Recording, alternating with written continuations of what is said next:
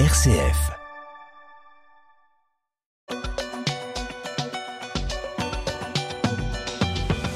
Le Vatican a publié cette semaine le document de travail du prochain euh, synode dont euh, la première session doit se tenir en octobre. L'Instrumentum Laboris ouvre des débats sans précédent sur la place des femmes, des migrants, des personnes homosexuelles, sur les différentes traditions culturelles, sur les bouleversements climatiques, la formation des prêtres, sur la gouvernance même de l'Église. Le document évoque euh, la place des fidèles, leur rôle aux côtés des prêtres, des évêques et même du pape. Voilà, rarement un document du Vatican a abordé autant de sujets de façon aussi ouverte. Je rappelle que c'est un document de travail qui sera l'objet d'un grand débat cet automne à Rome et qui est né d'un processus d'écoute à travers le monde pour aider l'Église à adapter son langage à notre société contemporaine. Gauthier Vaillant, est-ce qu'il était temps euh, que, euh, que, que l'Église justement se, se mette un peu dans le rythme de la société? Alors je pense que c'est quand même un travail qui est déjà commencé. Euh, je veux pas atténuer votre votre enthousiasme. Euh, ah mais je, je suis pas enthousiaste. Je je, je, je, je, je, je me en fais fait, ce que je veux dire, ce que je veux dire, c'est que ce sont déjà des choses. Euh, moi, je me méfie toujours. On entend un peu que voilà, il va se passer des choses révolutionnaires pendant ce synode. Moi, je ne crois pas à la révolution. Je ne crois pas au grand soir dans l'Église. Euh, parce que je crois que ce n'est pas son mode. Euh, et c'est, évidemment, il y a dans ce les, thèmes abordés, les questions posées dans ce document de travail sont à tout le moins audacieux. Euh, maintenant, sur pour ce qui est de d'être dans, je, je, je, je n'aime jamais trop souscrire à l'idée que l'Église serait totalement déconnectée jusqu'à aujourd'hui de la marche du monde et que tout d'un coup euh, l'année prochaine elle, va elle va vivre un, grand moment de basculement. Euh, si vous vous rappelez des précédents synodes, euh, on avait déjà on a déjà vécu des moments de- d'anticipation de, préparation euh, qui se faisaient quand même sur une, une tonalité un petit peu similaire. Euh, 2014 le synode sur la famille, révolution annoncée, euh, euh, changement, euh, entrée de la de la pastorale de l'Église sur sur la famille, le, mariage, le divorce dans, dans dans la modernité. Synode sur les jeunes de 2018, si je me trompe pas. Un peu pareil, voilà, espèce de, de renversement annoncé, de, de, déplacement du barycentre de l'Église qui allait sauter de génération. Et puis et puis synode sur l'Amazonie en 2019 ou 2020. Euh, là aussi, euh, possible euh, révolution annoncée sur la discipline du, du, du sacerdoce, sur l'ordination de, de, de- de- d'hommes mariés, euh, voilà, avec à chaque fois d'ailleurs dans ce temps d'anticipation qui est celui qu'on vit aujourd'hui pour ce synode sur la synodalité, qui est décidément une appellation très compliquée. Oui. Euh, euh, avec euh, voilà par avance beaucoup d'enthousiasme d'un côté et des levées de boucliers de l'autre euh, dans des dans des dans des des, des, des, des sphères plus euh, plus conservatrices euh, de l'Église catholique. Euh, c'est vrai, c'est beaucoup vrai en France, sûrement ailleurs dans le monde, euh, où précisément on, on, on, on anticipe une une révolution, un détricotage euh, de la de la doctrine et et donc il y a beaucoup de méfiance. Ça s'est énormément vu, en particulier pour ce synode sur la synodalité, parce qu'il y a eu ce temps de consultation le, pape a voulu, dont le pape a voulu qui, qui descende jusque vraiment à la à la base des fidèles, et on voit qu'il y a eu, euh, voilà, en France en tout cas, euh, une euh, une difficulté pour mobiliser l'ensemble des catholiques, et en même temps euh, des biais dans la consultation du fait de la surmobilisation d'un certain nombre de de, de, franges de l'Église qui ont eu une approche, on va dire, bon, disons militante pour faire simple, et qui ont voulu peser dans la tonalité de cette consultation en anticipant sur ce qui pourrait ressortir de, de, ce synode.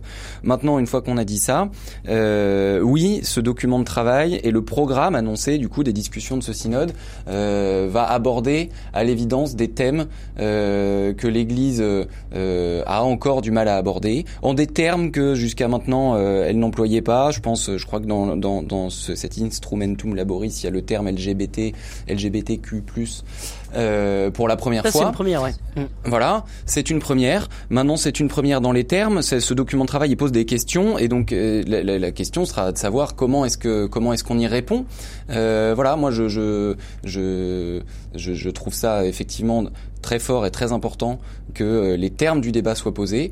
Euh, maintenant, ça ne ça ne se présage pas euh, de l'issue du débat. Évidemment, puisque c'est vraiment un document de travail qui va être euh, mal axé, retravaillé par euh, l'Assemblée synodale. Euh, dans un entretien sur notre antenne cette semaine, le cardinal Ulrich, qui est archevêque de Luxembourg et rapporteur général du synode, voilà, il comparait ce synode à la Pentecôte avec cette idée qu'il faut que l'Église parle le langage de son époque. quel regard vous posez sur sur ce sujet particulièrement, justement, du langage, des expressions employées, des sujets abordés qui sont ceux d'aujourd'hui. Stéphane Vernet, est-ce que ça, ça vous semble important que l'Église rattrape le décalage qu'elle a parfois eu avec la société contemporaine? Alors moi je suis pas du tout un spécialiste de ces questions et j'ai pas l'historique des, synodes contrairement à Gauthier, mais euh, ce que je comprends c'est que le, mot d'ordre général et l'intention d'ensemble c'est accueillir vraiment tout le monde. Euh, et je trouve que le, la démarche est intéressante. Vous vous évoquiez le fait qu'il y a le, le, le, pour la première fois, l'Église parle des, euh, des LGBTQ+. Euh, donc euh, oui, moi je, je, je, me dis qu'il y a, il y a une, il y a en tout cas dans l'affichage, il y a une réelle volonté d'ouverture, de mettre toutes les questions sur la table, y compris des sujets qui n'étaient jusque-là jamais abordés, me semble-t-il. Je trouve très intéressant toute la réflexion sur la place des femmes euh, au sein de la, la communauté, la, la, possible ouverture au, diaconat. Euh, donc, euh, je, oui, je, il me semble qu'il se passe quelque chose. J'ai pas assez de recul pour le mesurer, et je rejoins Gauthier. Je pense que la vraie question, c'est qu'est-ce qui sortira de tous ces débats, qu'ils aient lieu. Je trouve ça très intéressant. Euh, après, il faut voir, il faut, il faut voir aussi jusqu'où le curseur sera sera poussé et ce qui sera, ce qui sortira, ce qui ce, qui, sortira réellement de tous ces échanges. Est-ce qu'il y a urgence, euh, Gauthier Vaillant, à, réformer euh, la, gouvernance? Si on voulait donner un autre nom à ce synode, on pourrait dire que c'est un synode sur euh, la gouvernance de l'Église au sens très large. Est-ce qu'il y a une urgence là, alors qu'on le voit bien encore cette année en France, le nombre de prêtres diminue, le nombre d'ordinations est au plus bas depuis 10 ans, 88 prêtres ordonnés cette année, c'est un record, et, et on voit bien que les, les fidèles aussi poussent l'Église catholique pour être entendus dans ce qu'ils ont à dire pour faire avancer l'Église. Est-ce que ce synode est d'une certaine manière euh, l'image, la, voix de, ces fidèles qui, veulent transformer l'Église et, qui veulent la transformer euh, bientôt, vite, urgemment. J'espère je, que ce sera le cas, effectivement. Euh, J'espère que ça sera le cas parce que oui, euh, la, la, la, gouvernance de l'Église est, est, est, appelée de toute façon à évoluer. Euh, vous avez évoqué le, le, la raison euh, démographique, euh, voilà. quand le quand le nombre de de, de, de, prêtres diminue dans des dans des proportions qu'on connaît en France, par définition, le, le, son pouvoir, enfin ses capacités euh, à diriger une paroisse, les capacités de l'évêque à diriger un diocèse, euh, euh, j'allais dire seul, euh, forcément ne, ne, vont, vont, être vont être diminués d'autant. Hein. Aujourd'hui, un prêtre qui, qui, qui, dirige une paroisse qui représente 50 villages, 50 clochers, la moitié d'un département, la moitié j'exagère, mais mais, mais, pas tant que ça. Il y a des départements en France aujourd'hui qui ne sont plus découpés qu'en cinq paroisses. Euh, voilà, c'est plus compliqué. Euh, donc il y a la question démographique. Et puis il y a une autre question qui est quand même euh, l'éléphant dans la pièce euh, qu'on va aborder, c'est que ce synode arrive pendant la crise des abus sexuels dans l'Église, que nous n'avons pas encore fini de traverser, loin de là. Et, et, et, cette crise, alors j'ai dit les abus sexuels, mais les abus spirituels entrent en compte aussi. Euh, cette crise manifeste, enfin, rend absolument incontestable le fait que oui, dans la gouvernance de l'Église, il y a un problème qui est lié euh, au rapport de domination, euh, au déséquilibre du pouvoir entre euh, euh les laïcs euh, et les prêtres, les prêtres et leurs évêques, et, et, que ces déséquilibres qui sont liés à, à une voilà à une certaine conception euh, euh, du prêtre, de l'évêque, de son autorité euh, surnaturelle, eh bien, ces déséquilibres sont une des causes euh, qui ont rendu possible euh, des abus sexuels dans un très grand nombre de cas, euh, abus sexuels qui sont la, la, la, la, la traduction concrète et dramatique d'un abus de pouvoir. Euh, donc, je, et, et, et le, le, le, pape ne s'y trompe pas, puisque, et ça pour le coup, euh, je, je, trouve que ça fait partie des, des grandes audaces de ce document de travail, il, il, il semble même prêt à interroger euh, Son propre le pouvoir. rôle du pape, voilà, le pouvoir du pape lui-même.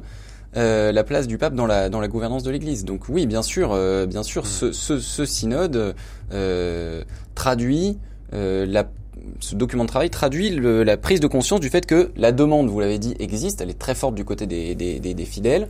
Euh, euh, le, le, pape est prêt à, à, à l'écouter, à la prendre en compte.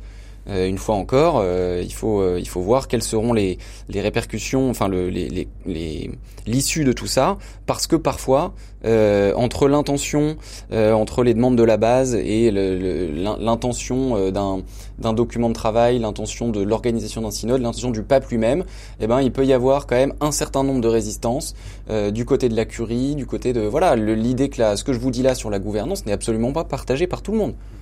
Et je vous invite. Euh, euh, Ah bah, Très, le, très le sujet fait le sujet fait déjà d'ailleurs euh, débat dans l'Église catholique avec vraiment des des, des des freins aussi et puis des, des des vraies discussions une disputatio ecclésiale on peut dire euh, sur justement le, le le fond de ce document de travail qui peut aussi en choquer certains. Et je vous invite, moi, à retrouver le dossier euh, sur notre site rcf.fr, le dossier Synode 2023, et à suivre, bien sûr, euh, dès octobre, hein, c'est ça, Étienne, le Synode des évêques? Il va y avoir plusieurs phases. Il va y avoir une, un premier, une première assemblée synodale au mois d'octobre là 2023, et puis une nouvelle un an après, euh, avant évidemment la publication d'un document euh, post-synodal comme il en est euh, de tradition.